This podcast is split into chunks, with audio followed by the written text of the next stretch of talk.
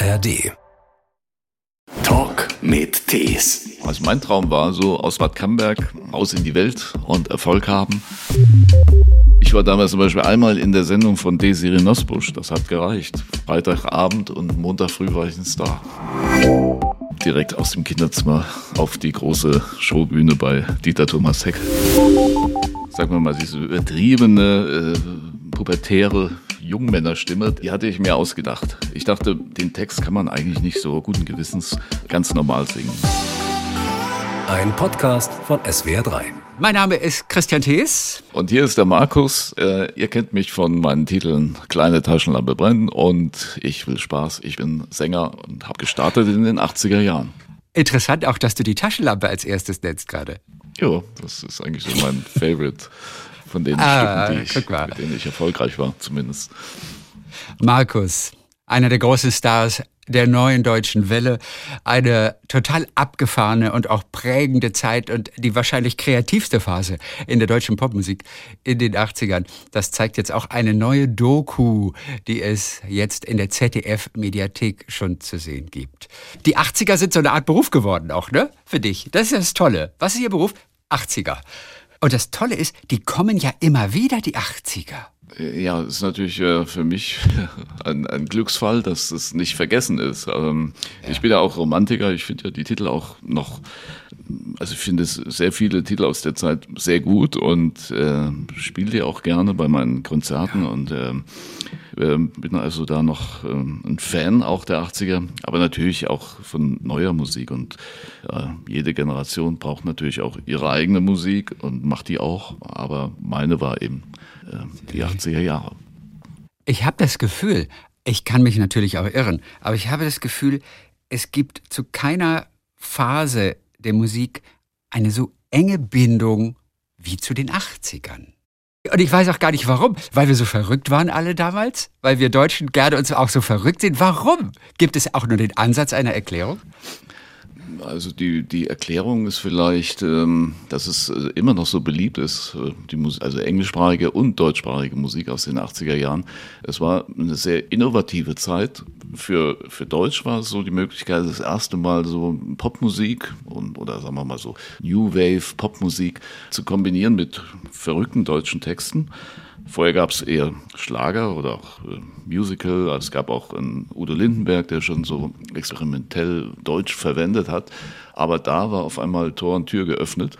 Und das waren wenige Jahre, aber die waren sehr, sehr kreativ, finde ich. Also wer heute, wenn ich heute anfange zu singen, äh, mein Maserati zum Beispiel, dann, dann wissen viele, wie es weitergeht. Also würde ich mal so sagen. Aber auch äh, bei äh, Skandal im Sperrbezirk oder auch da, da, da.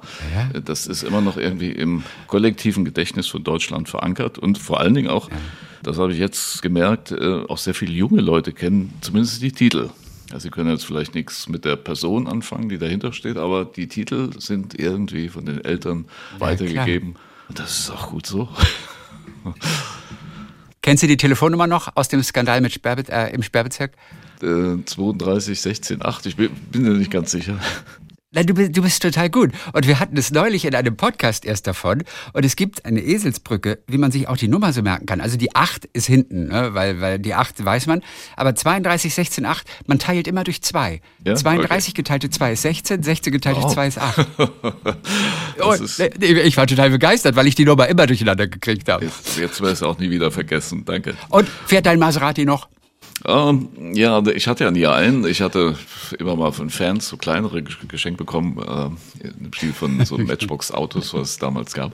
Es war, Ja. in den 80er Jahren war es eigentlich auch ein hässliches Auto, der Maserati. Der sah aus wie ein Audi 80. Ach, ist das so? So kantig und ich glaube, er hatte sogar vier Türen gehabt.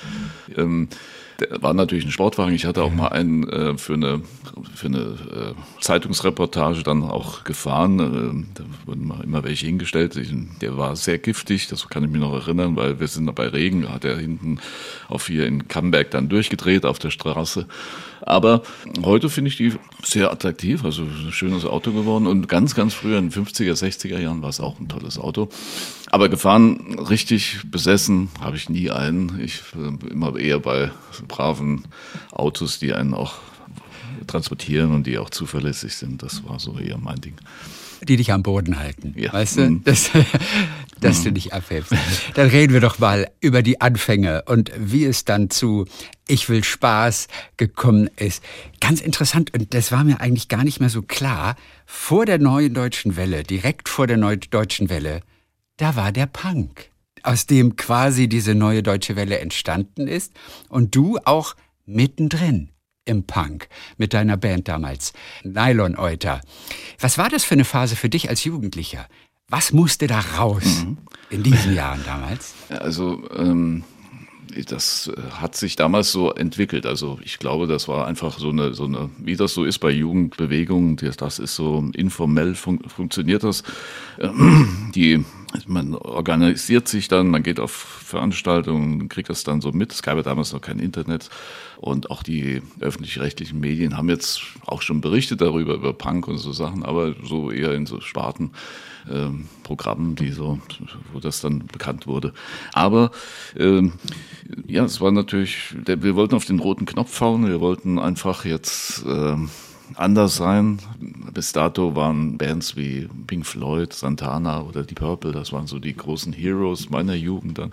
Aber das war eh auch, sagen wir mal, zu schwierig, rein technisch und auch diesen Aufwand konnten wir gar nicht betreiben. Also haben wir irgendwie nach einer Lösung gesucht und das waren dann eben so die berühmten drei Akkorde, mit denen man auch überleben kann und reüssieren und eben Erfolg haben. Und das waren äh, bei, bei Ich will Spaß zum Beispiel sind es eigentlich vier Akkorde, aber äh, Taschenlampe würde ich auch sagen, mit der Bridge sind es auch vier oder fünf.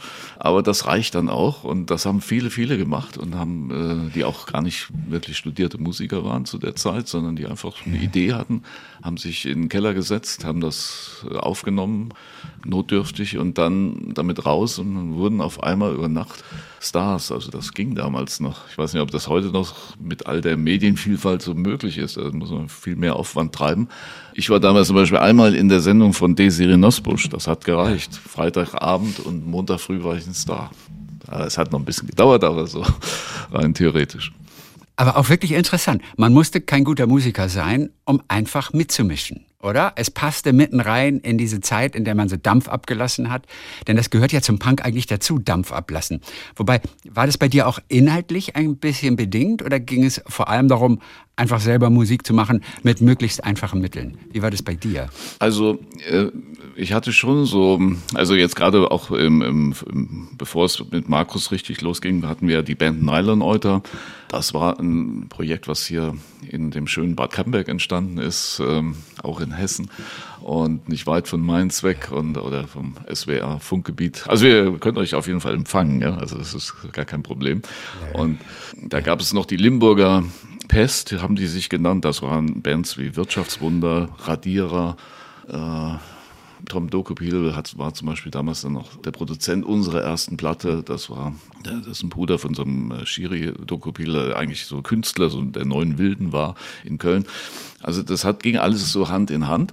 Und wir haben, ähm, ja, es war, war natürlich äh, so ein Schrei nach Aufmerksamkeit, aber auch ähm, so eine Attitüde, das sollte nicht von unseren Eltern verstanden werden, sondern die Texte und das Ganze war eben darauf angelegt, dass es eher so, wer den Code kennt oder wer diese, diese, diese Szene äh, kennt oder sich in der bewegt, der konnte das dann auch verstehen und hat das Spaß dran gehabt, ja.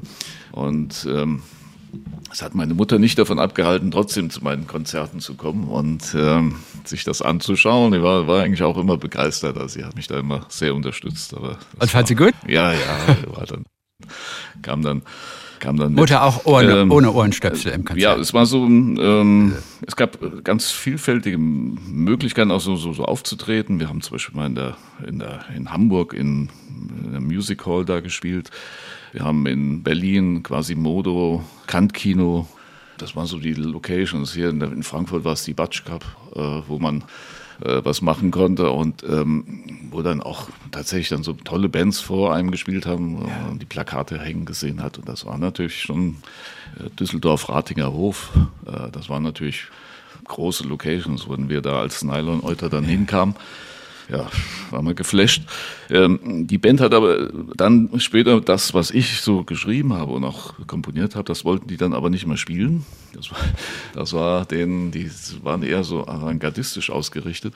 Und ich hatte immer schon so einen Hang zu schönen Melodien, netten kleinen Texten, ja. die so aus dem Alltag oder so, so, so Fantasiegeschichten da wie kleine, kleine Taschenlampe ist ja auch eigentlich eine Adaption. Ich habe mal den Vorlesewettbewerb äh, mit dem äh, Buch Der kleine Prinz von Saint-Exupéry in unserer in der siebten Klasse in der Realschule in Bad Camberg gewonnen. Und da äh, hatte ich dann die Idee, dass man das eigentlich verwenden könnte dazu. Und dann wollten die nicht mehr. Dann habe ich gesagt, okay, dann kann ich ja vielleicht alleine das aufnehmen. Ja, ja, mach mal, mach mal. Und das, dann habe ich äh, den genialen Partner, den Axel ja. Klopprogge gefunden und wir haben das zusammen realisiert. Und das war so der Beginn von der Künstlerkarriere, Markus. Und die Neudeutsche Welle war ja schon angelaufen zu dem Zeitpunkt.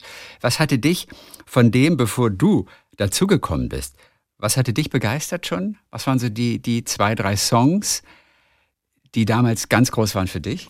Ja, ich war zu, ich ja, ja, zu, also als die Neudeutsche Welle, man sagt ja so vielleicht so Ende der 70er, 80er Jahre, ging das los. Ich hatte schon tolle Bands gesehen. Also ich war ja damals auch äh, eine Zeit lang in Berlin. Ich habe äh, der Plan, äh, es gab DAF zum Beispiel, da kann ich mich noch erinnern, das war ein tolles Konzert. Da wurden so Kassetten von dem Drummer eingelegt, dann gab es den Sänger und ein Schlagzeug und dazu, die haben einfach zum Kassettenrekorder gespielt und die Halle hat getobt, das war, war toll. Und ähm, solche, es gab einen Haufen dieser Bands, so, die vielleicht heute auch schon vergessen sind, leider. Einstürzende Neubauten, das waren die ich nie zur neuen deutschen Welle gezählt habe, komischerweise. Die einstürzenden Neubauten sind für mich gar nicht neue deutsche Welle gewesen, aber sie werden dazu gezählt. Ja, ne? aber was, was würdest du sagen, was das dann ist? Ja, ich weiß nicht, das war eher, äh, ja, es war eher so dann, äh, ja, so für mich eher so ein bisschen krawalliger, aber ich, aber mhm. ja. ja. klar, also sagen wir mal so, so punkiger, aber ja, die waren einfach und, und künstlerisch klar. auch. Also mhm. so sicher ist also das dann, was dann mit Hubert K. und Nena und ähm, was dann noch alles kam, dann so verbunden wird, das ist natürlich äh, schon so eine kommerzielle Abteilung dann gewesen. Ja? Obwohl ich auch nicht dachte, dass das wirklich kommerziell ist. Also als Desiree Nosbusch sich diesen Titel für ihre erste Sendung, das war meine allererste große Fernsehsendung, ausgesucht hat, da war ich nicht sicher, ob das überhaupt irgendjemand interessiert. Und ich dachte, als dann noch die Plattenfirma gesagt hat, ja, da machen wir jetzt eine Maxi-Single davon, haben wir gesagt, das, was soll das? Das ist so, das ist so, da kann, kann, man nicht so breit treten, das ist doch Quark oder so. Das ist ja viel zu einfach. Wir haben doch viel bessere Titel auf ja. der Platte. Und, und, das, das war jetzt Ich will Spaß oder ein anderer Song? Ja, ja, Ich will das Spaß. Das war Ich will Spaß schon, ne? Okay. Und ähm, wir dachten also, Ich will Spaß ist jetzt schon irgendwie witzig, aber nicht so der Überflieger und dachten, wir hätten wesentlich bessere Titel auf der Platte. Aber ähm, der Fisch, wie sagt man, der, der Wurm muss dem Fisch schmecken. Oder so. Also das Publikum hat es ausgewählt und äh, das Publikum hat in dem Fall recht. Du hast dich von der Band dann also getrennt, hast dir einen Manager gesucht für deine eigenen Sachen. Wo hast du den denn gefunden, den Axel? Der Axel hatte schon, der ist ja Manager und Produzent und der hatte tatsächlich vorher die Gruppe Straßenjungs erfunden. Also das klingt jetzt ein bisschen doof, aber das waren so die, die erste gecastete Punkband Deutschlands. Das war nämlich, äh, da waren zwei Mitglieder ja. aus Bad Camberg, der Tiger B. Smith, das war unser lokaler Hero und sein Schlagzeuger, der hat hier so Glamrock gemacht, also damit hat er gestartet und hat äh, dann so hm, Top 40 aber Englisch halt gespielt. Und ich habe mal eine Zeit lang mit ihm äh, die Möglichkeit gehabt aufzutreten. Da war ich so 17, 18, da sind wir so von Kaserne. Es gab ja damals diese ganzen amerikanischen Kasernen in Rammstein, äh, in Darmstadt und Nürnberg, Spandalem und so, äh, überall. Da sind wir dann immer für die einfachen GIs, also für die Offiziere und so, war unser Englisch zu schlecht, aber für die einfachen durften wir dann spielen. Und äh, da haben wir uns kennengelernt und der hat mir dann gesagt, Mensch, ich fahre am, ich fahre Weihnachten, äh, ich habe so ein neues ja. Angebot und äh, wir machen mit dem eine Platte. Straßenjungs heißt das Projekt. Wir fahren Weihnachten nach Berlin ins Kantkino, haben einen Auftritt, willst du mitkommen? Ja, wollte ich mitkommen, natürlich wollte ich mitkommen. Habe meine Eltern dann überzeugt, dass ich jetzt, ich glaube erst 17 oder so, dass ich jetzt äh, Weihnachten nicht zu Hause feiere. Das haben wir dann einen Tag vorher gefeiert und, sind, und ich bin am Weihnachtsabend saß ich, oder am Weihnachtsmorgen saß ich dann im Bus nach Berlin und wir sind abends war dieser Auftritt, ich musste dann helfen, abbauen und aufbauen. Ähm, das war schon ein tolles Erlebnis. Und ähm, so auf dieser Fahrt nach Berlin habe ich also den Axel dann kennengelernt und hat dann ihm gesagt, ich habe auch eigene Titel und ich würde gerne mal vorspielen. Ja, ja, komm mal vorbei. Und dann haben wir bei ihm, der war ja auch noch zu Hause, wohnte der in Hofheim, äh, über der Wohnung seiner Eltern oben drüber unterm Dach, so wie das halt so war. Und da haben wir dann im Kinderzimmer quasi direkt aus dem Kinderzimmer auf die große Showbühne bei Dieter Thomas Heck oder wo wir überall waren. Aber das ist so lustig. Es klingt so einfach teilweise. Man kann sich das heute gar nicht mehr vorstellen. Aber wenn man irgendwie ein Konzept hatte und vielleicht zwei, drei Zufälle noch dabei waren, dann konnte man irgendwie sofort ins Rampenlicht. Oder so erscheint es. Oder ist das totaler Quatsch? Nee, es war so. Also, also das Gefühl hatte ich jedenfalls. Ich glaube, es ist heute ungemein schwerer für junge Bands, sich durchzusetzen, sich zu behaupten. Es wurde ja auch mehr, sagen wir mal, das wurde ja auch besser bezahlt, also in Anführungsstrichen. Also man hatte mehr so Mittelschicht, ja. Jetzt heutzutage gibt es ein paar ganz große, die viel Geld verdienen, die viel Platten verkaufen und dieser ganze Mittelbau, den es früher gab an Stars, der ist irgendwie ja äh, darauf angewiesen, dass er da so überlebt oder live spielt und dann da ist noch was zu verdienen. Mit Platten, äh, wenn ich mir das immer anschaue, da die Abrechnungen von Spotify oder von der Plattenfirma, da kommen mir die Tränen und also da kann man eigentlich niemandem mit gutem Gewissens raten, dass er also aus finanziellen Überlegungen zumindest diesen Beruf ergreift. Wenn er, es, es muss Leidenschaft dabei sein und es muss Spaß sein. Man muss dann eben auch durch, manchmal ja. durchs Tal laufen, bis man dann irgendwann mal vielleicht auf eine, ja. nicht mehr die höchsten Gipfel, aber so auf, dem, auf, auf irgendeinem Berg dann ankommt. Dann habt ihr Ich will Spaß aufgenommen. Du singst ja auf diesem Song ganz anders als auf, auf, auf den anderen Songs. Mit dieser Krähenstimme, ja? Mein ja. Maserati. Ja. Also, wo, wo kam diese Stimme her? Brauchte also diese, der Song diese, genau diese äh, Stimme? Sagen wir mal, diese übertriebene, äh, pubertäre Jungmännerstimme, die, äh, die hatte ich mir ausgedacht. Ich dachte, den Text kann man eigentlich nicht so guten Gewissens ganz normal singen, also wie in so einem Rocksong oder sowas. Und ähm, dann standen wir also im Studio ja. und, und, und ich habe gesagt, okay, ich habe eine Idee, äh, stalt mal ein und lass mal laufen und ich, ich probiere mal was. Und dann ähm, habe ich das in einem Stück durchgesungen. Ja gut, bis ganz am Ende, glaube ich, da habe ich nochmal eingesetzt.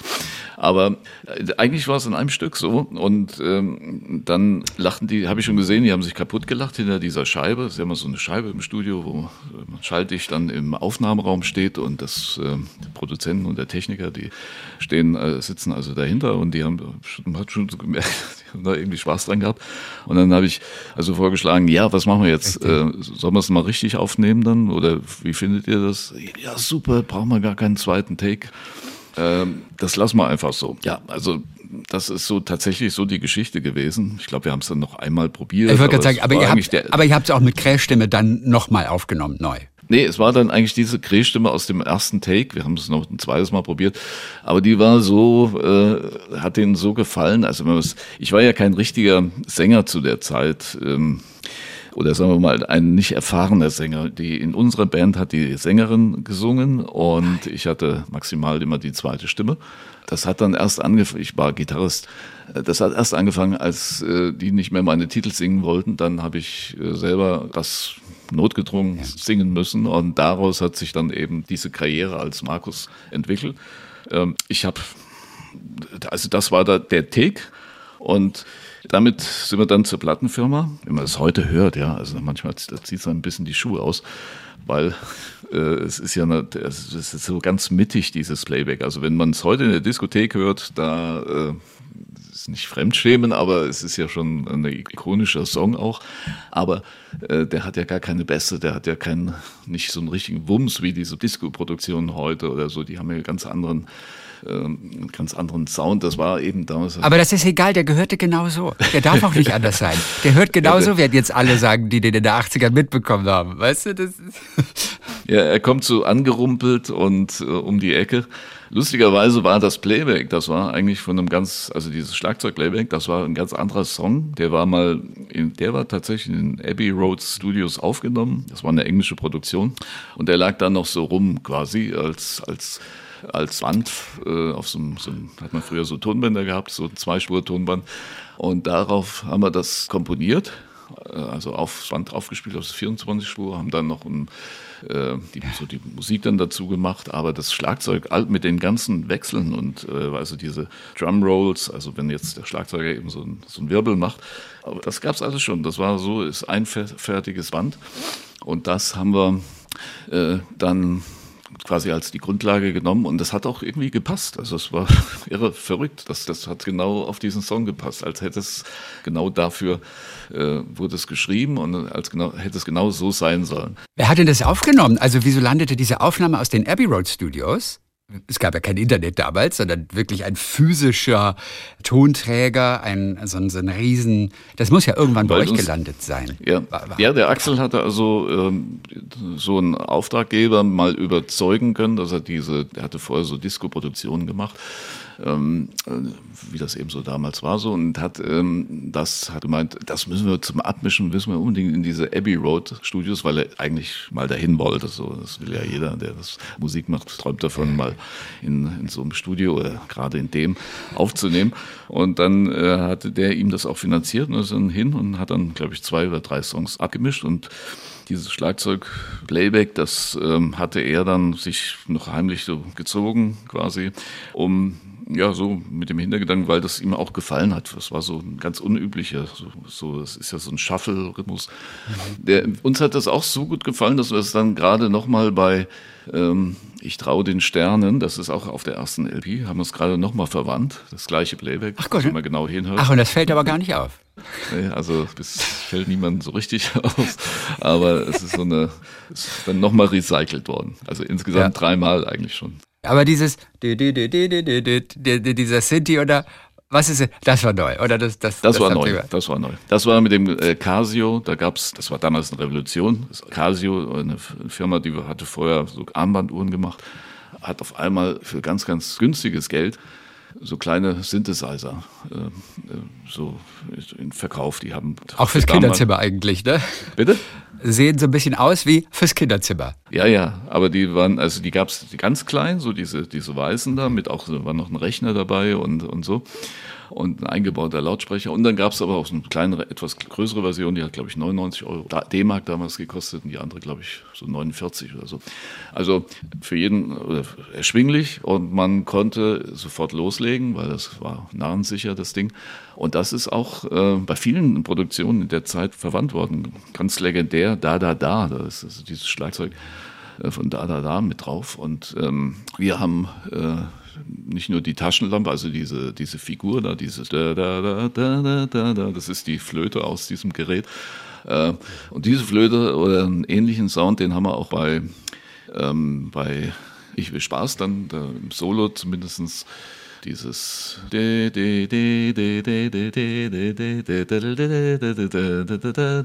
also das ist auch so ein äh, Original Casio Sound und dann vorne natürlich dieses dieses dim dim dim dim dim dim dim also das war dann auch von Casio und ähm, das hat uns irgendwie das war das beste Investment was man machen konnte also sich dieses Gerät kaufen weil äh, das hat ja. noch 40 Jahre später ja. funktioniert das.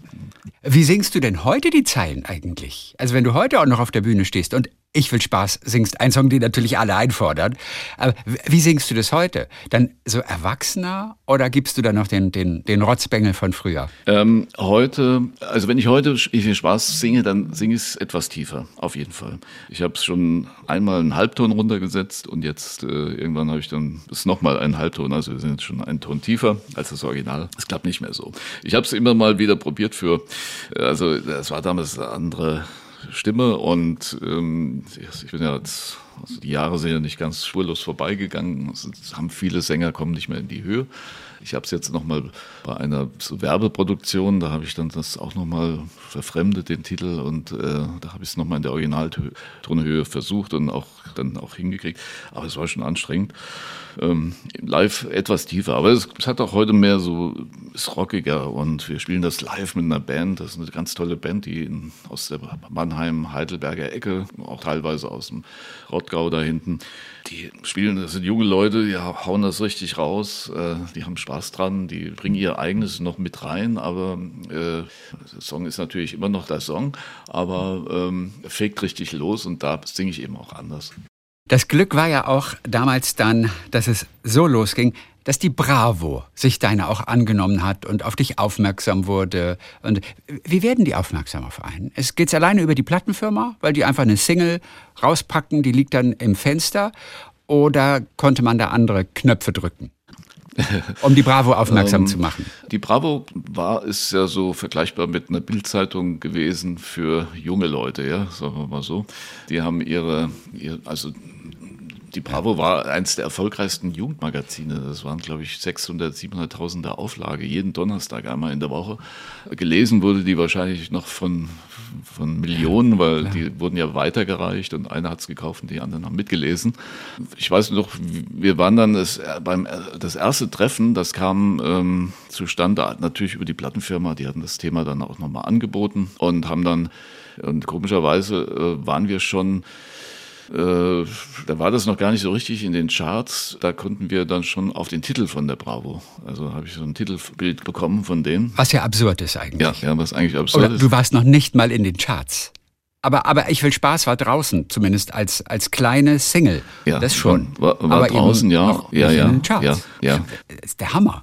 Wobei die, die Bravo so sehr, ähm, sehr sensibel reagiert hat auf so Trends und die, das haben die so mitgekriegt mit so Anschreiben an die Redaktion, wo sich die Kids dann erkundigt haben, was ist das denn? Das ist ja total crazy und wer ist ja. denn die und was machen die beiden denn zusammen und so. Äh, die haben also schon so sehr seismisch, äh, können die sofort reagieren und, und merken, ah, da ist irgendwas im, im, Busch sozusagen und das schauen wir mal, das bringen wir jetzt mal. Und wenn dann noch mehr kommt, dann ist das anscheinend ein Thema, was unsere Leser interessiert. Und das ist, äh, war bei, bei denen jetzt so Maxime, was die Leser interessiert, das kommt auch ins Heft rein. Und so hat es, hat es mir damals zumindest der Bubi Heilemann, also Wolfgang Heilemann, der war der stellvertretende Chefredakteur zu der Zeit, dann auch vermittelt. Also er hat gesagt, ja, also du bist ja. hier schon ein Thema bei uns ihren Lesern und deswegen bist du im Heft. Aber warum letztendlich? Weil die den Song so abgefahren fanden und sicher waren, das wird ein Hit im Gegensatz zu dir? Oder war es die Gesamtpackung? Dieser junge, gut aussehende, freche Kerl, Wir hatten dann, der, der ist was für unsere Leserin. Um, erstmal war die Musik halt äh, schon, äh, die hat gepasst. Das war genau die Musik, die dann in der Zeit so anscheinend, also die Leute gehört haben oder gern gehört haben. Diese neue deutsche Welle.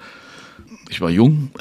Ich sah, ja, ich sah nicht, sah schon anders aus als, als heute, aber ist auch ähm, anscheinend okay. Und ähm, das war so ein, so ein Thema, was dann eben, gab es einige Jungs dann, da war der, der, der, ich weiß noch, der, also Hubert K. war ja auch, der war ein bisschen früher gestartet, der war dann auch schon fast in jedem Heft mit drin. Äh, Joachim Witt, der war noch früher gestartet. Der hat sich der Bravo immer etwas verweigert, aber die haben natürlich trotzdem über ihn berichtet. Ja, aber er war natürlich viel zu, viel zu seriös, viel zu wahrscheinlich auch kopflastig, das Ganze, was er so gemacht hat, ne? Ja, der, ja, ja, ja, ja. Und ähm eigentlich war der gar nicht neue Deutsche Welle. Ich glaube, der hat sich auch eigentlich dagegen ein bisschen gewehrt, dass er mit zu dieser Welle gezählt wird. Der hat sich, glaube ich, als künstlerisch vielleicht etwas wertvoller gesehen.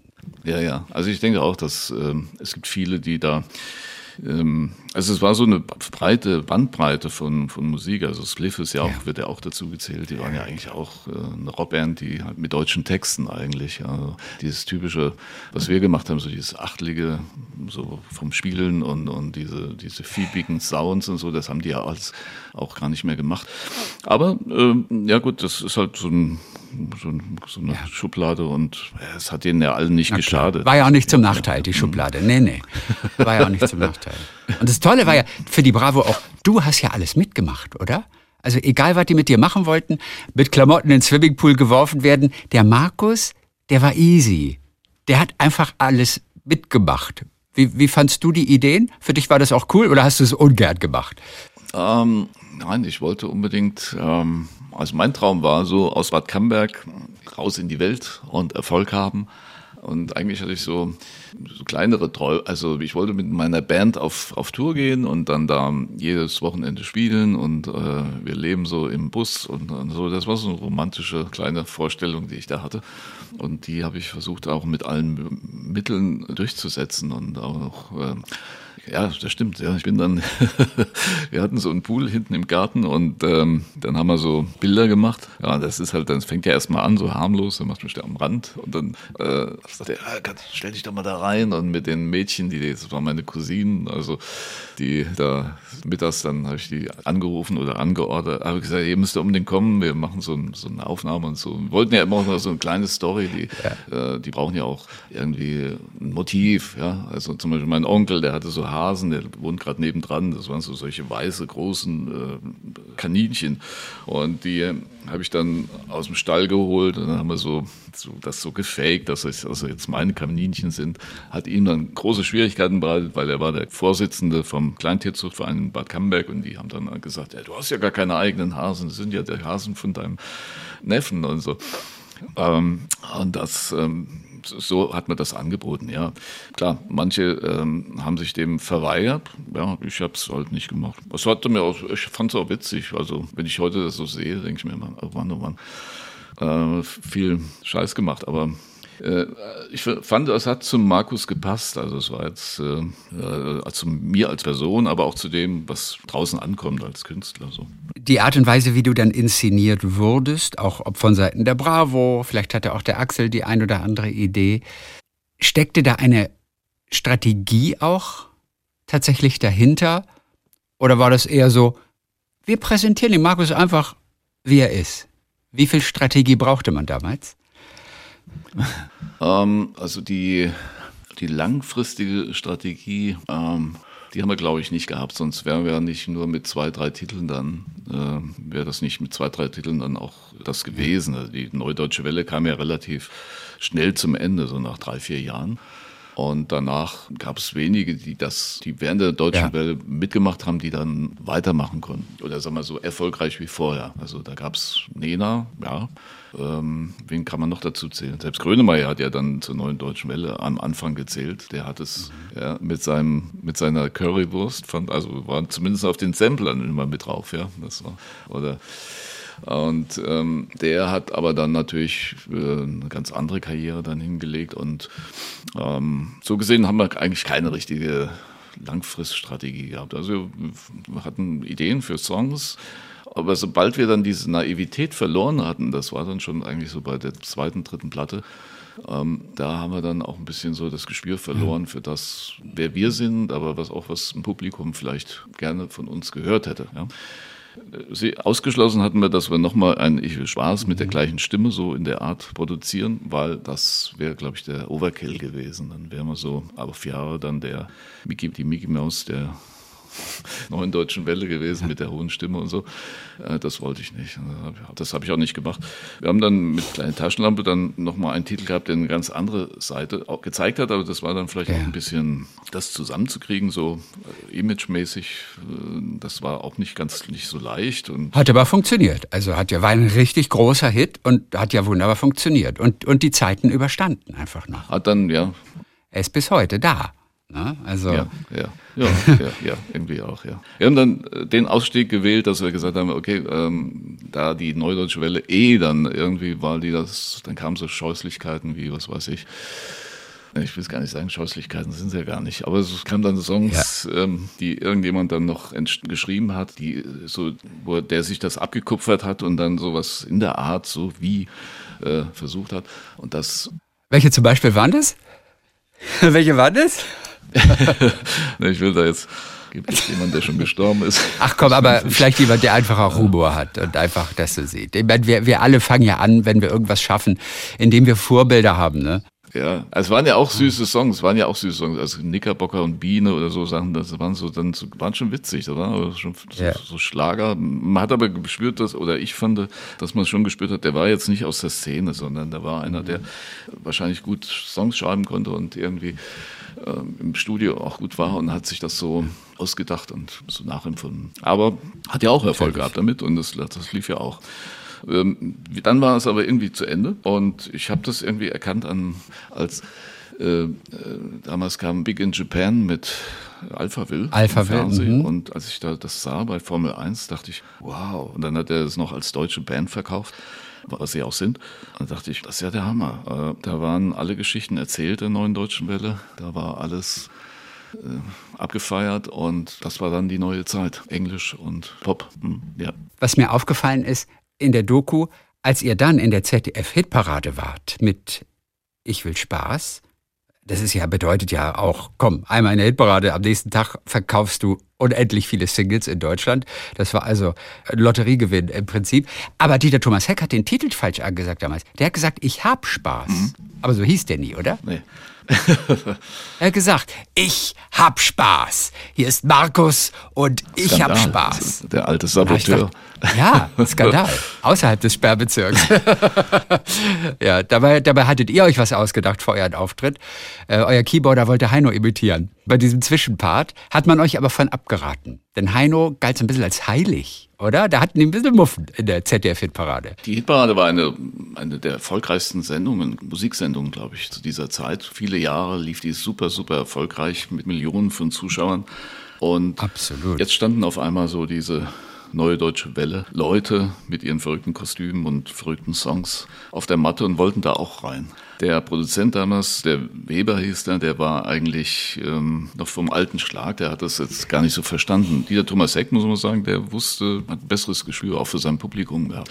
Der wusste, das ist jetzt zwar nicht meine Musik, aber das ist die Musik der Leute, die da draußen sitzen. Oder, immer mehr wurde das zu der Musik.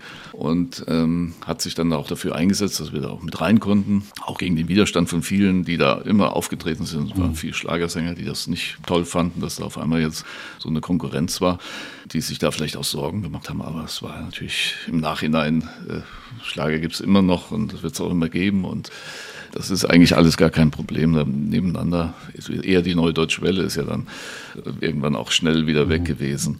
Ähm, und wir hatten also so uns jetzt für die Sendung dann ausgedacht, für Ich will Spaß, dass dann aus der Kulisse äh, unser eigentlich unser Keyboarder dann rauskommt und kommt dann als Heino und spielt auf der Blockflöte dieses kleine Solo, was in Ich will Spaß drin ist.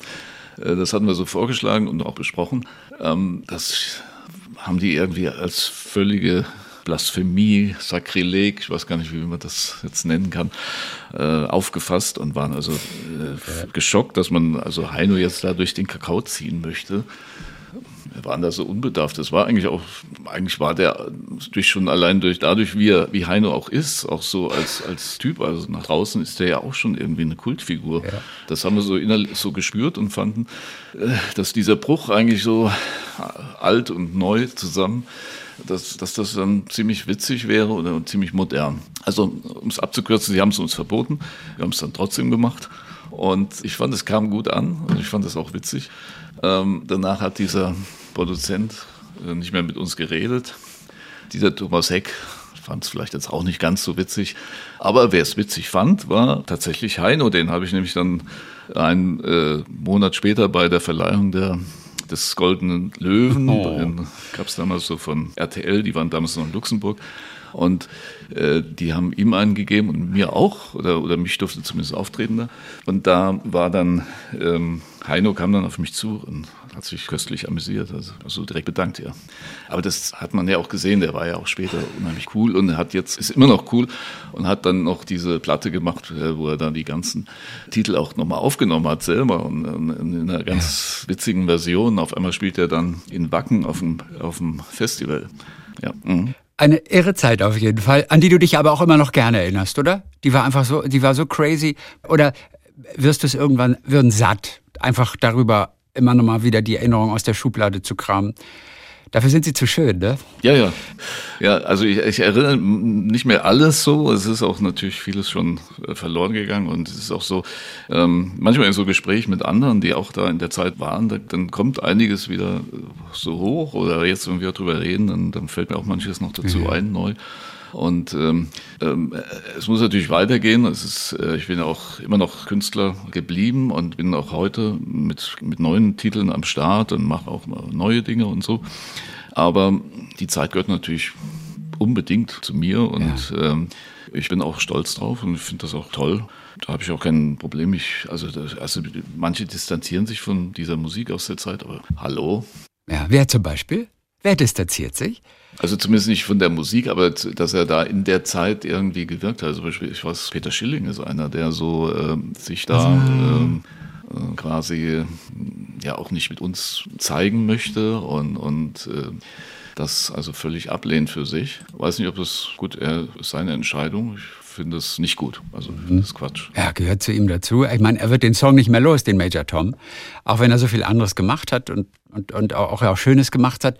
Aber ich glaube, er sieht den schon auch, auch eben als Geschenk, den Major Tom. Ich habe irgendwann mal mit ihm gequatscht und also immerhin, das tut er. Also er sieht den Song schon eher als Geschenk und nicht als Last, weil du immer mit diesem einen Song identifiziert wirst. Aber im Prinzip, und es gilt ja den meisten so, die diesen einen großen Hit haben, in erster Linie ist er ein Geschenk. Und ermöglicht dir ja wahnsinnig viel und öffnet dir auch Türen und Selbstverwirklichung. Und, und du hast all die 40 Jahre, du hast immer Musik gemacht. Oder gab es eine Zeit für dich? Also ich weiß natürlich, ähm, du hast dann TXT, Girls Got a Brand New Toy, das war auch ein sehr erfolgreicher Song. War das in Italien zum Beispiel? Ich glaube Top 10 in Italien, was ja auch toll ist. Ich kenne ihn auch aus dem Radio. Girls Got a Brand New Toy wurde, wurde gespielt und gespielt und gespielt du hast immer Musik gemacht oder gab es eine längere Phase, in der du es einfach beiseite gelegt hast und mal was anderes gemacht hast? Ähm, also so vom, vom Herzen so war immer Musik dabei. Also das war so meine große Leidenschaft und ja, auch so, dass man davon leben konnte und kann. Ja, also ich habe natürlich auch mal andere Sachen gemacht, klar. Das, aber welcher ja, Musiker hat das nicht gemacht, ja. Hast du noch eine Ausbildung gemacht parallel irgendwie oder ich hast du alles auf die Musik gesetzt? Ich habe auch äh, studiert. Du hast zu Ende studiert sogar. Ja, also Betriebswirt. Und, ja, und habe dann mal, auch guck, mal ach, eine Zeit lang ähm, also ich, ich hab dann, äh, war quasi Chefredakteur, so, so eigentlich ähm, auch Medienschaffender dann gewesen, ähm, im ersten Lehrjahr sozusagen, äh, Chefredakteur einer Zeitung. Ja. Also es ist ein bisschen umständlich, also ich kann's, man muss es so erklären. Also ich hatte ein Studium gemacht und da war ich, ähm, ich hatte ganz am Anfang mal ein Studium gemacht in Konstanz, äh, Rechtswissenschaft und so. Da kam ich aber nicht ganz, wurde es nicht fertig, weil ich dann angefangen habe mit der Musik und so. Und dann war ja, ging das ja auch über Jahre und irgendwann als Familie hatte ich dann so geheiratet und Kind und so. Da dachte ich, und, äh, aber dann, das hatte ich, dann hatte ich diesen äh, Betriebswirt schon in der Tasche, weil das hatte ich schon vorher gemacht. Hab da aber einen kennengelernt, einen Professor, der war eigentlich ein Jahr älter als ich. Und wir haben uns gut verstanden. Der war ähm, in, seiner, in seinem Hauptberuf, war der auch noch Betriebs, äh, ähm. Und ähm, dann hat er gesagt, ich wollte immer mal so ein Projekt machen, so eine Zeitschrift. Hast du nicht Lust, da mitzumachen? Und dann war das so die Zeit, da kam ein Kind und so. Ich gesagt, ja, vielleicht man mal irgendwie so 9 to 5 und so ein, was ordentliches so. Und dann ähm, habe ich das angefangen. Das war so ein Projekt, das lief im Verlag der SVZ. Sesselwechsel hieß das. Das waren so Personalveränderungen im mittleren und gehobenen Management ähm, wurden, wurde darüber berichtet. Die Idee dahinter war dann so eine Datenbank aufzubauen und äh, Personalberater brauchen immer äh, neues Personal, damit sie das verkaufen können. Also man ruft dann da auf der Stelle, ähm, kriegt der Treffende dann einen Anruf von dem Personalberater und können Sie reden? Also ich habe einen neuen Job für Sie und wollen Sie nicht wechseln? Und dafür gibt es dann eine Vermittlungsprovision für den. Also recht lukratives Geschäft. Und dann haben wir diese Zeitschrift rausgegeben. Das war, lief auch sehr gut an. Wir hatten zwei Jahre da im Verlag tolle Chancen und Möglichkeiten. Ähm, ist dann leider abgebrochen mit der ähm, 9-11 da, diese, diese Anschläge in New York. Äh, da war dann auf einmal der Zug andersrum, da wurden die Leute eher entlassen. Da war dieser Bedarf für die Zeitschrift nicht mehr da, zumindest zeitweise. Und in dem Moment habe ich dann damals gesagt, ja, dann, ich glaube, ich gehe wieder ins Musikgeschäft ja. zurück und dann macht ihr das weiter alleine. Und äh, die Zeitschrift gibt es, glaube ich, immer noch. Die heißt jetzt ein bisschen, glaube ich, Boarding oder ich weiß gar nicht, irgendwie anders, aber äh, so im Prinzip gibt es das noch. Äh, aber halt ohne mich. Ich bin wieder auf der Bühne. Die du auch, ja, dann selten verlassen hast über all diese Jahre. Das sind ja aufregende Zeiten auch für dich. Also du warst neulich mit im Dschungel. Ich verfolge den Dschungel ja seit Jahren schon nicht mehr. Deswegen, ich war ganz überrascht, dass ich ja, ach, Markus war im Dschungel gerade. Ich habe ja nur gedacht, ach, zum Glück, er ist als zweites nach Hause gegangen. Dann musste er nicht so lange leiden und das Ganze so ertragen. Wie war das für dich? Du bist natürlich auch mit einem gewissen Ehrgeiz wahrscheinlich reingegangen, aber als du als Zweiter rausgewählt wurdest, wie war das für dich in der Sekunde? Also, soll ich ehrlich sein? ja, ja, nur. Nur, dafür sind wir da. Also äh, ich ja. glaube, dass die anderen waren da besser aufgehoben. Also die, die, das, die leben das Le so ein Leben auch, was man da auch leben muss, um, um im Dschungel also Erfolg zu haben. Äh, die jungen Leute gehen ja eh ganz anders damit um. Also sie haben es auch mit dieser Kamerabeobachtung. Die, die filmen sich ja selber ständig. Sind ja. als viele so Influencer, die da zwei Stories am Tag raushauen. Die wissen diese Mechanismen, wissen, dass man da Beef oder wie das heißt ja, das muss sein, ja. damit dann äh, die Quote stimmt, ob im Internet auf der eigenen Seite oder bei Insta oder, äh, oder dann auch im, im Dschungel. Das ist dann eigentlich das Gleiche. Und ähm, so gesehen war ich, ich hatte schon mal das Angebot vor, vor einigen Jahren, da, damals habe ich wir, aus irgendwelchen Gründen haben wir es nicht gemacht. Und äh, diesmal hatte ich es auch so mit meiner Frau besprochen und so. Wir hätten vielleicht nochmal die Sendung richtig uns anschauen sollen. Und, äh ihr, habt die, ihr habt die in der Vergangenheit nicht verfolgt, also, oder schon nebenbei so ein bisschen? Ja, ich bin jetzt auch nicht so der ganz große Dschungelgucker. So, ich gucke da mal, wenn das so, so abends läuft, manchmal ist es schon zu spät und so. Und ähm, also als das dann verkündet war, da hatten wir auch teilweise auch so Feedback von den Fans, die jetzt zu unseren Konzerten kommen, ah, was tust du dir da an und was machst du denn da und so. Und ähm, da passt du da rein und ich so, ja, es ist eh zu spät, jetzt müssen wir durch, schauen, was, was kommt und, und, und es einfach machen. Und ähm, mir war aber schon relativ schnell klar, dass ich jetzt eigentlich da auch dem Publikum jetzt nicht so viel da geben kann. Ja? Also das, was die sehen wollen, das ist also ein, was anderes, als was ich lebe und, und verkörpere. Ähm, ich will es gar nicht, will da gar kein Werturteil treffen. So gesehen war ich froh, also als Zweiter war das dann in Ordnung für mich. Ja? Und ähm, ich fand das schon spannend. Also das ist ja so, wenn man das aus der Nähe dann mitbekommt, ist ja natürlich eine, eine Maschinerie, die auch dahinter steht mit 300, 400 Leuten, die das Ganze da begleiten in Australien.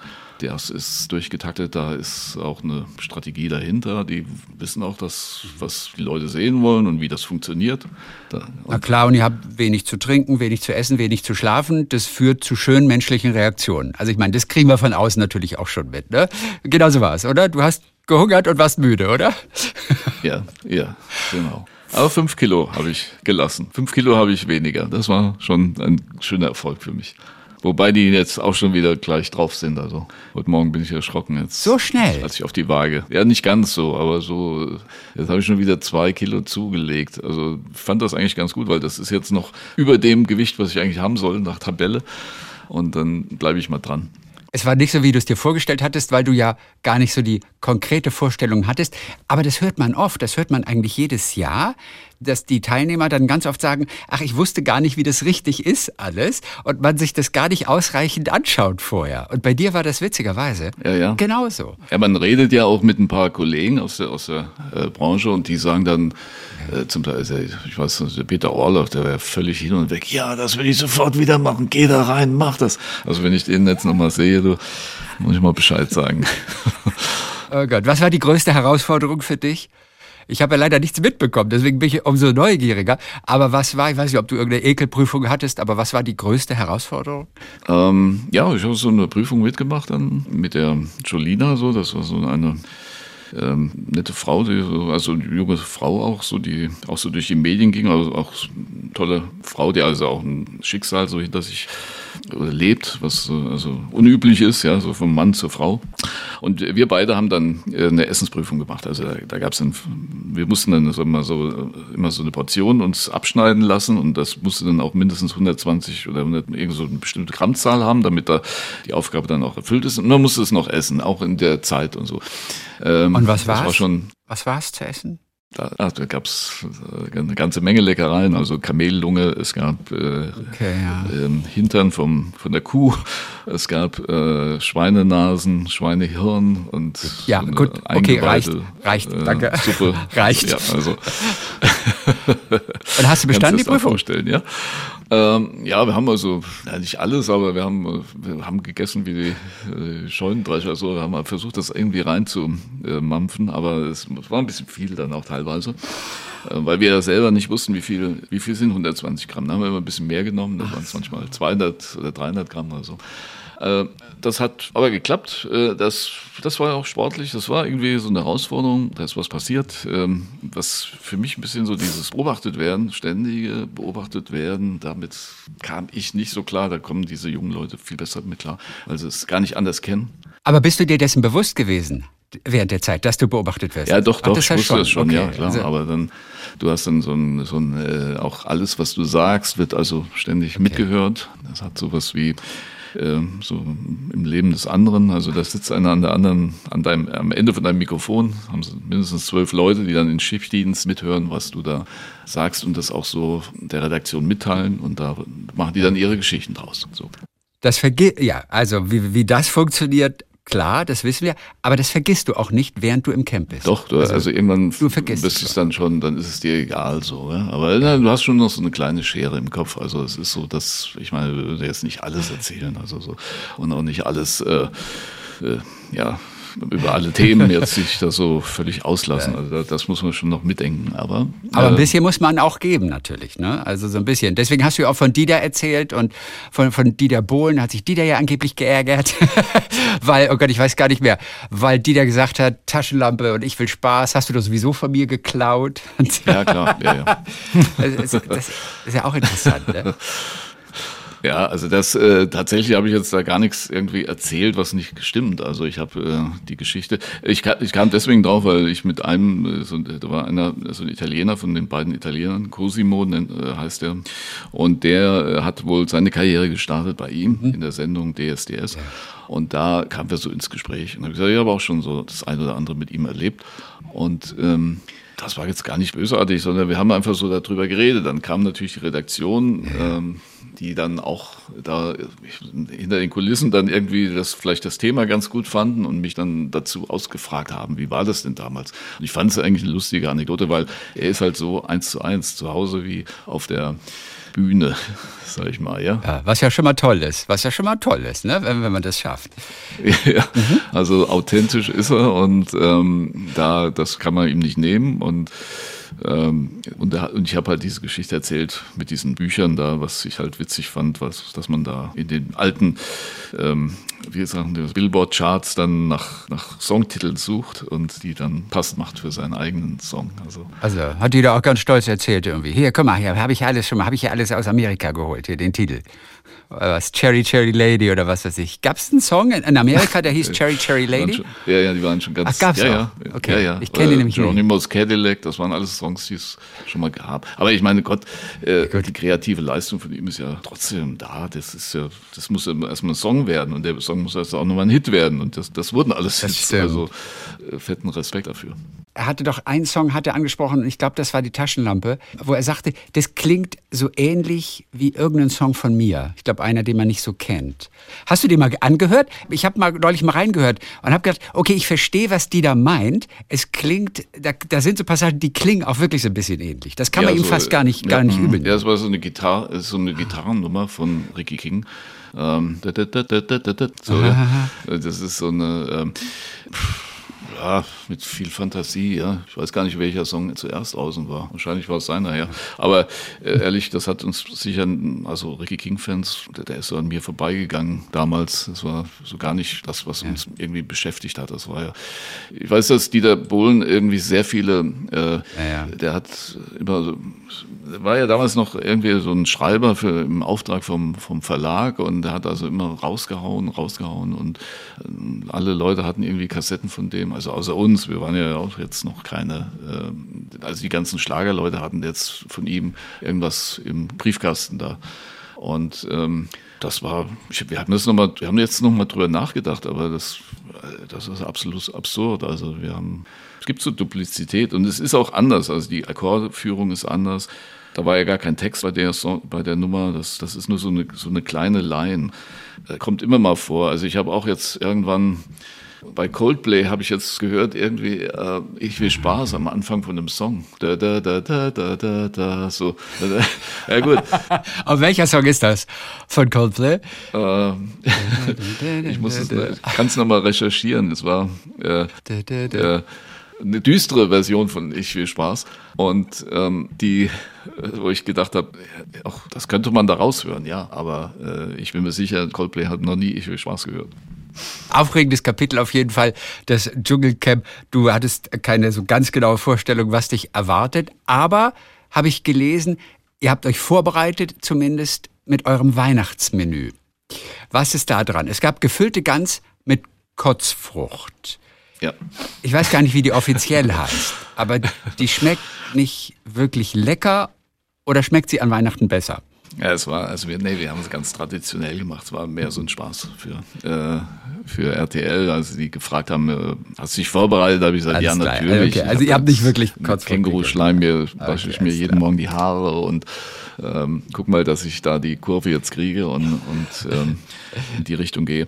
Aber ja, das ja, ja. aber so, ähm, das, das war jetzt alles nicht notwendig. Also das, sagen wir, das war nicht belastend. Diese Prüfung, das, das Essen, das ist natürlich sportlich, aber das, das macht auch gerne mit. Und wenn, ähm, für mich war es so ein bisschen, also diese, mhm. dieses beobachtet werden und dieses 24 Stunden Zusammensein mit äh, nervösen, extremen Charakteren, sag ich mal, die ähm, auch so das als Chance begreifen, sich selbst da ja. äh, als Karrieresprungbrett dann auch ähm, und alles auch bereit sind irgendwie zu tun. Also, mhm. oder, oder sich das ständig überlegen, wie korrigiere ich meine Sendezeit, ja, was auch legitim ist, wenn ich jetzt paar 20 bin, dann will ich nach vorne und ähm, ja, und das, das war ein bisschen anstrengend. Das, aber sonst war es eine nette Erfahrung. Markus, es ist immer was los bei dir. Ich hörte ja auch von diesem Ermittlungsverfahren wegen des illegalen Anbaus von Betäubungsmitteln. Da stand plötzlich eine Kommissarin bei euch vor der Tür. Und zwar aufgrund eines anonymen Briefs. Und da war ich überrascht und denke, ein anonymer Brief, der einfach sagt, der baut Cannabis im Keller an, das reicht für eine Hausdurchsuchung? Ja. Das hat mich gewundert. Mich auch. Nicht nur dich. Also ich war auch wirklich geschockt. Ich war, lag morgens, also ich war bei, bei Yvonne, die hat ja auch noch ein eigenes Haus da in, in der Nähe von Köln. Jawohl. Also Yvonne ist meine Frau. Jawohl, und Frau? Äh, wollte gar nicht und ans Managerin? Telefon gehen, weil es anonym war. Und dann habe ich gedacht, na gut, dann gehst du mal dran, gucken, wer es ist. Und dann dachte ich, es wäre so ein Spaßanruf von einem Kumpel oder, oder eine Frau, die war ja weibliche Kommissarin die mich angerufen hat und äh, sie steht jetzt vor meiner Tür und ob ich äh, aufmachen könnte. Ich, gesagt, ich bin nicht da. Äh, ich habe dann schon gemerkt, das ist jetzt doch ernst und habe dann gesagt, ich bin nicht da. Äh, ja gut, dann brechen wir jetzt die Tür auf. Ich gesagt, nein, machen Sie ja, nicht. Das, hinten ist immer auf bei uns. Die brauchen nur ums Haus rumgehen und hinten durch den ähm, durch den äh, Terrassentür. Also die ist jetzt nicht mehr auf, ja, sag ich mal. Nein, das ist mir schon klar, sonst könnten wir es jetzt nicht erzählen hier. Ja, aber äh, damals war es Sommer und äh, weil manchmal auch Handwerker noch kamen und so. Ja. ja also jedenfalls ähm, standen die dann bei mir in der Bude, hatten den Nachbarn aktiviert, der dann so als Zeuge dabei ist. Und du warst noch nicht wieder zu Hause. Also die gingen dann alleine erstmal. Du hast dich wahrscheinlich auf den Weg dahin gemacht dann gleich. Ja, ja, ja. Ja, ich bin dann, aber da waren die schon wieder weg. Also das ja, dauert ja dann auch nicht so. ist ja kein, ähm, war jetzt erfolglos, aber trotzdem, also ich habe jetzt, ähm, war natürlich trotzdem shocking, ja, dass, das, dass, das so geht. Und was dann tatsächlich nur der Ausschlag war, also so ein, ein Hand, nicht so mit Maschine geschriebener oder mit Computer ausgedruckte einseitiges Blatt Papier, wo drauf stand, dass ich also im Keller sowas anbaue. Und äh, ja, mit freundlichen Grüßen, aber natürlich ohne Adresse und so. Und dann habe ich noch gesagt, ja, aber wenn es jetzt bei Ihnen eingeworfen wurde in den Kasten, dann sehen Sie doch, wer das gemacht hat. Haben Sie das nicht mal äh, festgehalten? Nee, also so. äh, hätten sie jetzt gelöscht schon, die Aufnahme. Ähm, da, da war, ich, war schon ein bisschen schockiert, dass das so geht. Das hat mich übrigens auch einen, äh, ich hatte so einen Werbevertrag mit einer großen deutschen Discounter-Firma und äh, der ist dann, wo ich gerade gesagt habe, der, die Aufnahme hatte ich ja gemacht, als dann diese Meldung kam, äh, da äh, haben die nur die Headline gelesen, wie es so ist, und waren, äh, war der Vorstand dann nicht mehr bereit, das fortzusetzen. Also tatsächlich auch ein, so ein finanzieller Schaden entstanden. Äh, schade. Was ja wirklich nicht in Ordnung ist. Im Prinzip hast du irgendwelche Möglichkeiten, dort dann noch einmal zu klagen, denn es ist ja schon Rufschädigung. A, erstmal diese Durchsuchung und dann gibt man auch noch etwas an die Presse raus, offensichtlich. Oder war das diese anonyme Person, die dann auch dafür gesorgt hat? Ähm, nee, das kam jetzt wahrscheinlich nicht von, von der ja, Polizei, weil war ja auch nichts zu vermelden und so. Aber ähm, das kam jetzt dann mhm. von dritter Seite, war ungeschickt, aber ist halt passiert. Ähm, das kann ich denen jetzt gar nicht so. Ich sage nur, die Folge war eben, dass es dann sowas dann auch passieren kann, dass man so und den Ruf als, was weiß ich, als äh, Drogen, als äh, Esteban oder wie heißt er? Ja, Esteban, wie heißt der? Äh, Escobar, der Escobar, Pablo Ex von, Escobar. Äh, von Bad Camberg dann bekommt. Äh, ja, das ist aber völlig unangemessen. Aber es ist tatsächlich, also äh, das hat mich dann gewundert, dass es so schnell passieren kann. Was ja echt nicht in Ordnung ist. Aber aber okay, zum Glück ist es ähm, glimpflich ausgegangen. Die sind also in den Keller gegangen, haben nichts gefunden und sind wieder weg und haben gesagt, tut uns leid, Entschuldigung. Ähm, Haben Sie sich entschuldigt? Nee, eigentlich nicht. Äh, gut, das ist vielleicht nicht Ihr Job, aber ähm, okay. Ihr Job ist ja irgendwas durch, zu durchsuchen und zu finden. Und ähm, aber fand ich jetzt, also ich fand es jetzt nicht gut. Das finde ich auch ein bisschen leichtfertig. Ja? Also muss ja irgendwie noch was Zweites irgendwie dazukommen. Also dass man vielleicht eine Stromrechnung hat bis Ultimo oder äh, schon mal auffällig geworden ist. Und das war ja alles nicht bei mir. Ich habe, außer dass ich manchmal vielleicht 20 Kilometer, 10 Kilometer, 20 ja. Kilometer zu schnell fahre auf der Autobahn, äh, da schon mal geblitzt wurde, so da war noch nichts, aber äh, also, also da hatte ich jetzt noch keine größeren Begegnungen mit der Justiz. Also braver Bürger. Hast es dann aber auch auf sich beruhen lassen? Also kann man auch sonst nichts mehr machen. Denn ein, bevor eine Hausdurchsuchung angeordnet wird, passiert eigentlich schon relativ viel. So denken wir es zumindest alleine in Serien, wo ja fiktiv mal ganz schnell man dabei ist, alleine da ist es schon schwer, eine Hausdurchsuchung zu bekommen. Selbst ja, ja, so, im das Fernsehen. Das, das man, weißt du, selbst da. Das hat man immer so im Kopf, dass dann so äh, der Richter sagt, nö, mache ich nicht und so, ja. Aber ähm, das war hier so nicht der Fall. Also das, hat, das, war, das war ein bisschen shocking. Das hat mich tatsächlich gewundert, dass das so schnell geht. Wir haben es nochmal noch mal gerade gestellt heute hier. Ja. Vielleicht kommt der Werbevertrag dann wieder. weißt du, vielleicht kommt er mal wieder. Markus, das war einfach schön, mal wieder über die neue Deutsche Welle ein bisschen zu plaudern, über deinen Werdegang anlässlich dieser neuen Doku im ZDF, auf ZDF Info oder auch in der ZDF Mediathek. Eine Doku über die neue Deutsche Welle. Dankeschön für heute. Du machst weiter, äh, auch fleißig Musik, hast ja auch ein aktuelles Album draußen. Das Leben liebt mich und ich liebe das Leben. Mhm. Wann ja, bist du wieder ja, unterwegs? Wir machen weiter. Ja. Aktuell sind wir aber noch an was anderem Lustigen. Eine, eine, äh, eine, äh, eine Art Revue, Comedy, Comedy kann man jetzt nicht sagen, aber so eine anekdotische äh, Geschichten, äh, anekdotische Erzählung von, äh, das soll dann heißen, so ist der Arbeitstitel Mein Tagebuch, ich wollte Spaß und äh, soll ähm, mit meiner Frau zusammen wollen wir das gerne dann präsentieren. Ähm, so, wir singen auch dabei mhm. natürlich, aber es sind auch Sachen, so, so Videoeinspielungen, die wir noch haben aus der Zeit und so ein bisschen das Flair und, und äh, ja. zurückholen. Vielleicht laden wir uns auch ab und zu mal Gäste ein. Wird so in einem kleineren Rahmen wollen wir das dann mal machen, also zu zweit, ja. Zu zweit. In erster Linie zu, zu, ja, zu zweit, genau. kleine Bühnenshow, kleines Theater, und auch paar Einspieler, es wird gesungen, paar Anekdoten werden erzählt. Äh, ja, so für ein Publikum, das vielleicht die 80er kennt oder aber sie kennenlernen möchte. Okay. Das heißt, wann geht es ungefähr los? Äh, wir starten also im Januar, haben wir jetzt gesagt, 24 dann. Okay. Und der Titel war nochmal? Äh, mein 80er Tagebuch, ich wollte Spaß. Mein 80er Tagebuch. Ich wollte Spaß. Aber das ist ja noch nicht der. Das ist der Arbeitstitel. Der Auf jeden Fall schön, dass wir ein bisschen ja. mal wieder ja. über die guten 80er dort gequatscht haben, die so kreativ waren, auch so kurios und die deutsche Musik ja nachhaltig geprägt haben. Auch heute immer noch wieder gern gesehen, haben, äh, gesehen werden. Dann Dankeschön für heute. Wir sagen ganz herzliche Grüße dort. Markus Mörl. Dankeschön. Talk mit Tees.